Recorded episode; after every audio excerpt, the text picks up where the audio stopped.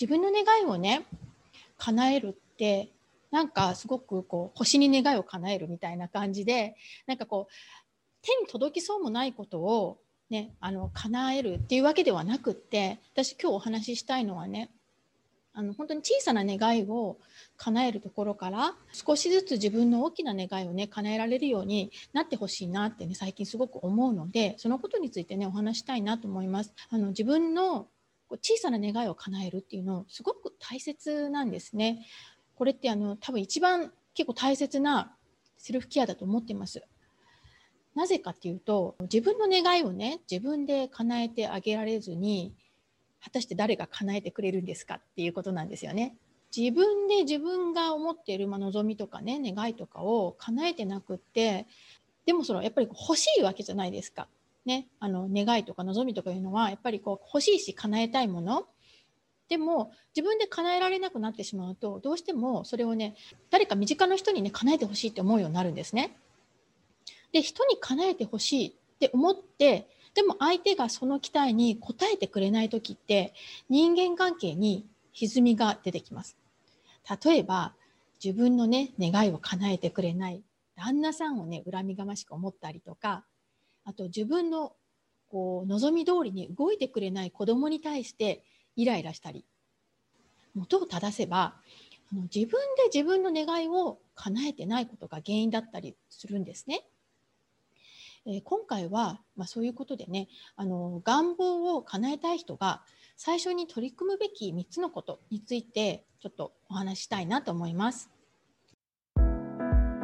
こんにちは。心理カウンセラーのまさこです。家庭も子育ても自分の人生も大切にしたいと願う女性のサポートをしています。臨床心理学やポジティブ心理学、ヒプノセラピーやコーチングの手法を取り入れ、悩みを潜在的な部分からクリアにして、思い描いた未来を手に入れるお手伝いをしています。このポッドキャストでは、私自身の経験や学び、セッションを通しての気づきなどをシェアしたいと思っています。子供の頃に皆さんどんな夢を持っていました？あのお正月とか、ま七夕とかね、えー、クリスマスとかバースデー、ね、子供の時何を願いました、ね、なんか欲しいものとか子供の時っていっぱいありますよね。でその自分の欲しいものをね親が買ってくれないかなとかもしくはなんかこうクラブでこう自分がこうメンバー何て言うんですかねあの試合のねスターターメンバーになれないかなとか多分そういうことを願ってたんじゃないかなと思います。もしくは早く大人になって自分が本当にやりたいことをやりたいとか欲しいものが買えるようになりたいとかそんな風にね思っていたんじゃないかなと思います。で私がね子供の時何を願ってたかっていうとね、まあ、10代の頃だったんですけど私海外に留学したかったんですよ。で私すごい田舎の出身なんですね。あの熊本のねそれもすごいどなど田舎で、えーと、家から小学校まで、えー、信号が2つしかなかったんですね。で町に、まあ、セブンイレブンみたいなねコンビニがそれもセブンイレブンじゃなかったんですけどローカルのコンビニが1軒しかなかったっていうねそれも小学生か中学生ぐらいの時にやっとできたっていうそのくらいすごい田舎に住んでてで周りにもちろん英語を喋れる人とかあと海外旅行に行ったとかいう話も親戚とかも含めて全然聞いたことないようなそういうところであの、まあ、生まれ育ったんですね。でもなぜか10代ぐらいの頃から私は海外に留学したいっていうなんか夢があってですねそれをずっとこう、まあ、心の中に秘めてたわけです。であの親にも高校ぐらいの時に親にあの私あのアメリカのね大学に留学したいんだけどってこう打ち明けたんですね。そしたらうちの親は女の子一人で海外にないって行かせられないって言って断られちゃったんですね。すっごい悲しかったんですけどでも親の言うことすごいわかるんですよ。女の子一人で自分たちも海外に行ったことないのに女の子一人で海外になんて行かせられないって普通やっぱ思いますよね。でまあその時は諦めて私は地元の大学に進学したんですけどでもこの海外に留学するんだっていう夢はずっと諦めきれずに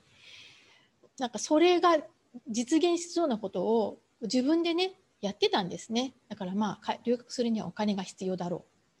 う、まあ、留学するんだったら大学見つけないといけない。どういうふうになったら大学に入れるんだろうか。とか、まあ、アメリカに行くんだったら英語喋れないといけないから英語が喋れるようになろう。とかなんかそういう感じで全然当てはなかったんですけどとにかくそういうふうに自分で行動して何て言うかすごい田舎だったんですけどなぜか私はあの外国人の友達とかができたりお金を貯めてねそれでまあ留学できるくらいの資金がたまった時に親にあの自分のお金ですので行ってきますと言って そして留学したっていうねそういう、まあ、経緯があります。まあ、そういうふうにね自分の夢をずっと心に描いてで、まあ、それをね実現するための行動を積み重ねた結果あの私の願いってね叶ったんですよね。そんなふうにあの私たちって大人になって、まあね、ある程度ね経済力とかもねできてくると結構自分の願いを叶えられたりしませんか？なかやりたいと思ったことができたりとかあと欲しいと思ったものを手に入れられたりとか多分20代くらい皆さんね本当に自分でやりたいと思ってたことができたと思うんですよね。例えば世界中をあのバックパック旅行したいとか海外に出たいとか欲しかった車を買うとかね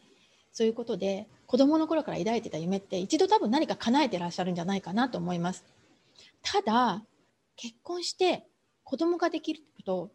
途端にね自分の願いがね叶えられなくなってしまう。ありませんか？私そのパターンだったんですよ。私は結婚してマレーシアに住んでたんですけれども子供ができてで仕事を辞めて専業主婦になってそうするとやっぱり子育てに大変になりますよね。ずっとも子育てに忙しくしてて。するとあのもうなんか自分の願いとかは叶えるのはなんか二の次になっちゃう。なんか子供の世話でいっぱいいっぱい子供の望みを叶えることでいっぱいいっぱいになってしまう。でまあ夫もねいたので夫もちゃんと望みを叶えないといけないというとなんか子供夫でまああの義理の両親とかがあの先になってしまって自分が一番最後になっちゃってたんですよね。で自分が一番最後になっちゃってたらもう自分の望みとか叶えられなくってででいつも旦那に対しては何でこれしてくれないんだろう？なんであれしてくれないんだろうってすごいいつも不満に思ってました。それ今考えると自分で自分のね望みを叶えてなかったからすごい不満が溜まっててそれを夫にぶつけてただけなんですけどでもその時はなんで私こんなにやってんのに私のこと何もしてくれないの？ってねずっと思ってたんですよ。でも結局あの自分が望むこととかはあの叶わないから自分の望みを叶えるねリハビリを 子供がちょっと大きくなってからね始めました。自分の願いを本当に小さいとこから一つずつ叶えるようにしてでまあ最近ではね結構大きな望みもね叶えられるようになりました、うん、で今回はね私のそういったね経験も踏まえながらね願望を叶えたい人が最初に取り組むべき3つのことについてお話ししようかなと思ってますでえー、まあね、子育てで忙しい方でもどんな方でもねぼんやりとなんかこういう生活っていいなとかあれが欲しいなっていったこう憧れって持ってると思います。ただ知っておいてほしいのがこう憧れと実際に願うっていうことはね全然違うっていうこと。憧れって本当にいいなってそうなったらいいなってこう思うだけでそれをこう強くこう手に入れたいっていうようなそういう感じじゃないんですよね。だから手に入れたいんだったらやっぱりちゃんと願うっていう必要があります。で、その時に私がお勧めしたいのは、もうそのその自分の、ね、願いをしっかり書き出す っていうことです。自分は何を願っているんだろうっていうの。結構いいなって思うことはふわふわいっぱいあっても、自分が実は何を願っているのかっていうのは書き出すまで分かんなかったりします。だから、まず最初はね、良いなって思ってることでも構わないので、欲しいなとかこういうふうになったらいいなっていうことを書く。書き出してみる。自分がどんなことを思ってるのかっていうのを書き出してみる、うん、っていうのをねおすすめします。これが第一のステップですね。であのできればなんか23個とかでやめなくってあの最低30個ぐらい。書き出してほしいんですよ、うん、30個ぐらい書いてるとだんだんなんか自分の願いの、ね、本質に近づいてきます もし余裕がある人は100個ぐらい書くのもいいです。うん。結構ね、海外だとね、こう、100のバケットリストっていうのをね、書くんですよ。バケットリストって何かというと、死ぬまでにやり遂げたい、まあ、願望なんですよね。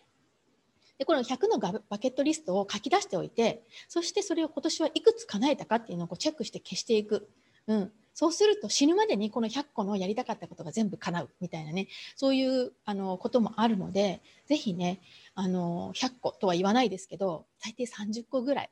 書き出してみてください。そうすると自分が何を求めてるのかっていうのがね、まあ、分かるようになってきます。であの願いを書き出すことって何がいいかっていうと自分のねこの脳にこれからどうしたいよっていうことをしっかりねインプットすることができるんです。例えばカーナビでねどこどこ行きたいっていう時に行き先インプットしますよね。でカーナビ使う時に行き先インプットしなかったらカーナビ動かないからなんか役立たないじゃないですか。それと一緒で脳もカーナビと一緒なのでこの脳にね行き先をちゃんとインプットしてあげてないと自分の願いっていうのに叶えられないんです。だから書いてここ本当に行きたいんだよっていうことを自分の脳にもう一度再インプットすることでそこまでにね行くね道のりがこうパパパパパってこうあの、ね、計算されて出てくる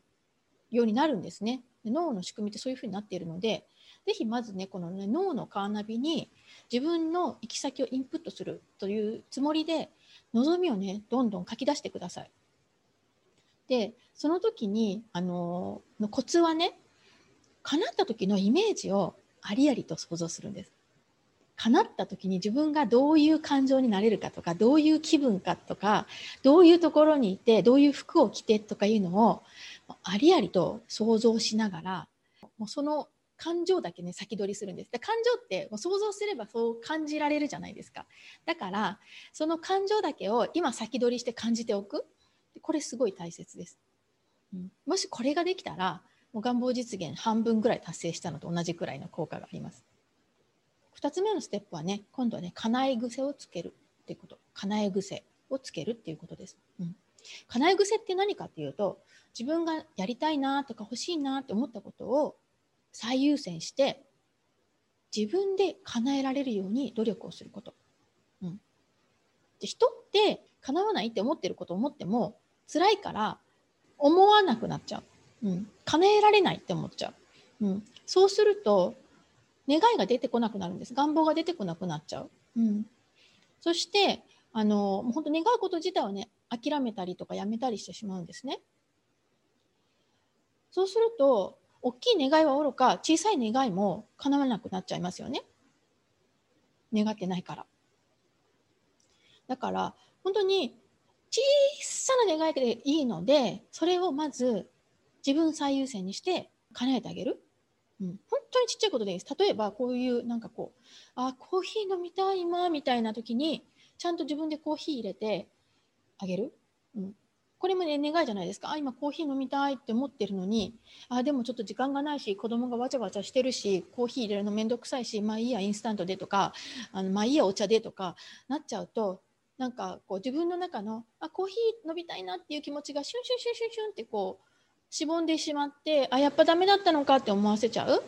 そうするともうそのうちコーヒー飲みたいと思わなくなっちゃいますよね。ね、あもういいや、水でとか、何でもいいや、飲めるわとかなっちゃう。すごいもったいないので本当にちっちゃなことねちょっと手間はかかるかもしれないけどあの簡単なことからでいいので叶える、うん、それが叶え癖をつけるっていうことです。実際ねあの小さな願いが叶えられないのに大きな願いがね叶うってことはまず難しいですよね。考えてみればね。大きな夢がねあっていいんですよ。大きな夢があっていいんだけどまずはそこに何て言うんだろう。階段を作ってそこの大きな夢に届くようにいろんなちっちゃな夢とかね、まあ、ちっちゃな願望をね叶えていってあげる。こう階段をね作ってどんどんどんってその階段を登っていくようなイメージで大きな願いがね叶えたいんだったら本当にこのちっちゃなステップの繰り返しなので小さなものから叶えてってあげる。それが何でもいいので願えば叶うんだ。私の望みは叶うんだ。私の望みは叶えられるんだ。っていうことをまずにあの自分の脳にもインプットしてあげてでそれはねあのね自分への信頼度を上げます。自分への信頼度、うん、あ私は私の願いを叶えてくれる。私は私の望みを叶える努力をしてくれるんだっていう信頼度につながるのでぜひこれやってほしいなと思います。やっぱ小さい行動をさすることでその行動力もつきますよね。自分が行動するっていうことができるようになる。そうするともうちょっとちょっと背伸びしたような行動でも少しずつ取れるようになっていく。うん、そうすると、ね、ここにいて大きな願望に大ジャンプするんじゃなくてちっちゃい行動をずっと続けていくとそのちっちゃいステップっていうのは楽にできるようになるんですよね。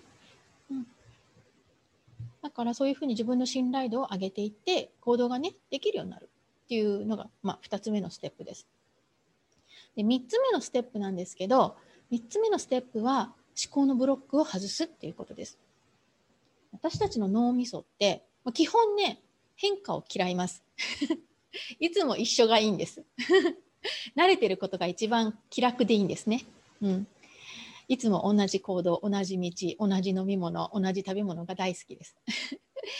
だから何かね、新しい行動をね、始めようとすると、必ずと言っていいほど、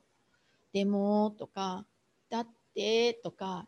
えまー、〇〇はどうするの？とかいうね、なんかささやきが聞こえてくるんですよ。いっぱいね、やらない言い訳が出てくるんですね。例えば、私の例で言うとね、代表的な言い訳は、でも時間がないとか、だってお金ないしとか、子供はどうするの？とか、皆さんにもね、あるんじゃないかなと思います。このね、願望を叶えようとすると邪魔してくる存在。これが思考のブロックです。この思考のブロックって誰にでもあります。だってやっぱり新しいことをするとそこってやっぱ未知の世界だから未知の世界ってわからないことがいっぱいだから脳っていうのはもう本能的にその未知の世界を嫌うんですね。新しいところに行きたくない新しい行動とかしたくないいやそこ行ったら危ない危ないよっていうふうに危険信号がねピコンピコンピコンってなってるんですね。だから知ってる場所に引き戻したいっていう力がもう潜在的に起こります。でこの思考のブロックは願望を叶えたい願望を叶えようっていうね今私たちナビでねその願望に向かって走ってるじゃないですか。でそこで願望を叶えようっていうあのアクセルをね踏んでいってるんだけどそれと同時に思考のブロックでこうブレーキもかけてる状態だからアクセルとブレーキ両方変えてこう進んでは止まり進んでは止まりってやってるような状態なんですね。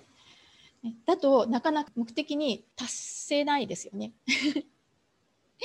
めちゃくちゃ苦しいですよね、それね。うん。でね、ここで、あの、大きなね、願いとかが叶う人と叶わない人の差は何かっていうと、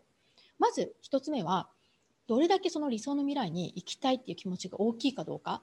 つまりこれがね、アクセルの、アクセルなんですよね。そのみ行きたいところに行きたいっていう気持ちが強ければ強いほど、アクセルがギュッて踏まれてる状態だから先に進むんですね。2つ目は、どれだけその思考の制限思考のブロックを外せるかなんですよつまりブレーキを踏まないっていうこと？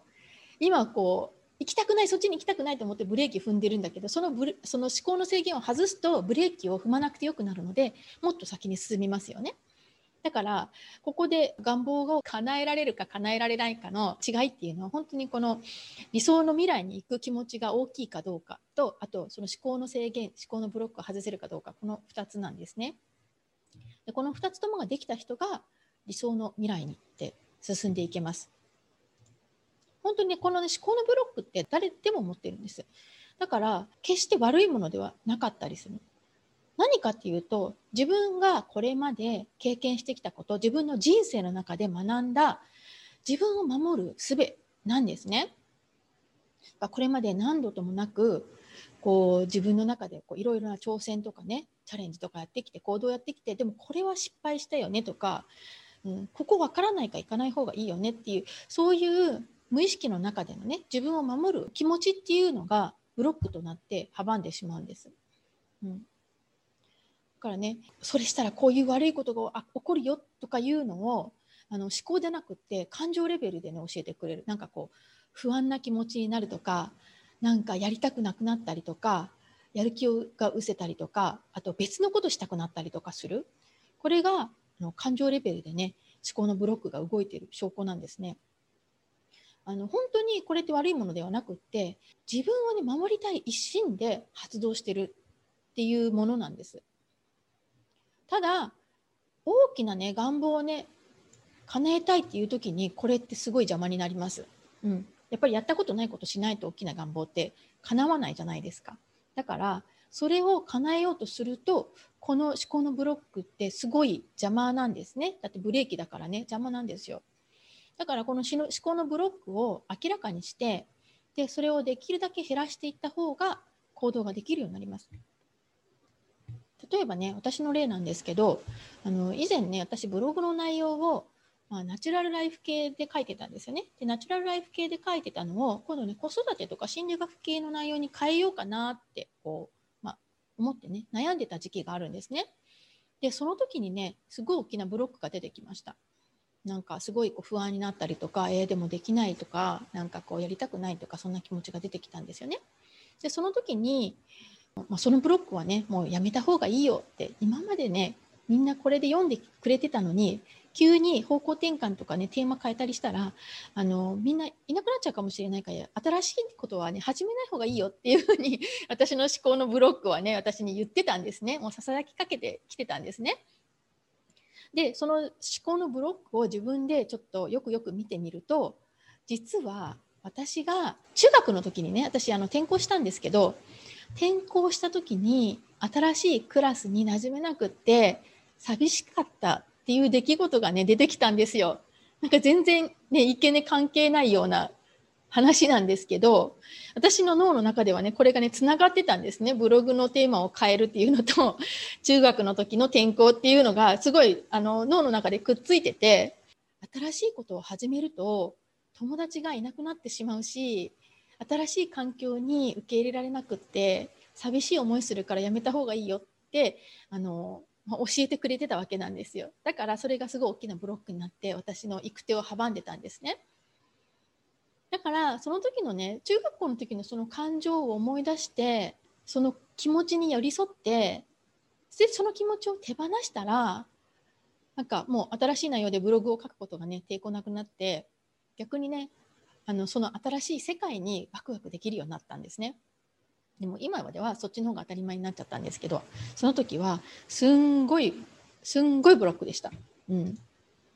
でこんな感じであの今感じてるね何かこう新しいことに挑戦しようっていう時に感じる思考のブロックっていうのは過去のネガティブな経験とか感情にひめ紐づいてるのでそこをクリアにすると願望実現へのねスピードがね格段にアップします。ということで、あの今回はねあの願望を叶えたい人が最初にするべき、ね、3つのことについて、ね、お話ししました。えーと、私、今回、願望を叶えるための、ね、ロードマップっていうね、まあ、小冊子を作ったんですけど、これってその、ね、ロードマップの前半の部分なんですね。で、ロードマップは6つあって、でまあ、最初はそういうふうに、まあえーと、願望を書き出すっていうところからね、で叶え癖をつける、あと思考のブロックを外すっていうのが、まあ、1、2、3、最初の3つのステップなんですけど、あと3つ全部でね、6つのね、ステップがあります。でね、それ、あの、続きの3つは、あのぜひこの無料のね、今無料でプレゼントしてますので、この願望実現のロードマップをね、あのダウンロードしていただいて、そこで読んでいただくと、あのもっと詳しくわかるかなと思います。後半の方は結構上級者向けなんですね。結構大抵の願望はこの最初の3つのステップで叶います。うん。大抵のものはこの3つのステップで叶います。でも、もうちょっと大きなものになる。例えば、お家でね起業してそれで成功するとか何かこう社会貢献をして人のためになるようなことができるようになりたいとかそういう大きな夢になるとどうしてもこの3つだけでは叶わないところって出てくるんですね。だからプラスでちょっと上級者向けにあのステップ567あじゃないステップ ステップ456っていうのをねつけてるのでぜひねこちらもダウンロードしていただいてその先どういうふうにやったらもっと大きい願望が叶うのかなっていうのもあの知りたい方はねこそちらの方読んでいただければ分かるようになってますのでちらもね興味がある方は後でリンクつけておきますのでそちらからねダウンロードしていただければなと思います。はい、じゃあ今日はそういうことでね、えー、願望を叶えたい人が最初に取り組むべき3つのことについてお話ししました。最後までお聞きいただきありがとうございます。この配信がためになったと思った方は、ぜひ配信登録お願いします。ただいま、子供の自己肯定感がアップする魔法の50フレーズという無料冊子をプレゼント中です。海外在住の心理カウンセラーによる子供の自己肯定感が上がる声かけのヒントがたっぷりの無料レッスンです。ご希望の方は、ショーノートのリンクからダウンロードください。URL は greenbeautylab.com forward slash magic greenbeautylab.com forward slash magic magic マジックですね。では今日もありがとうございました。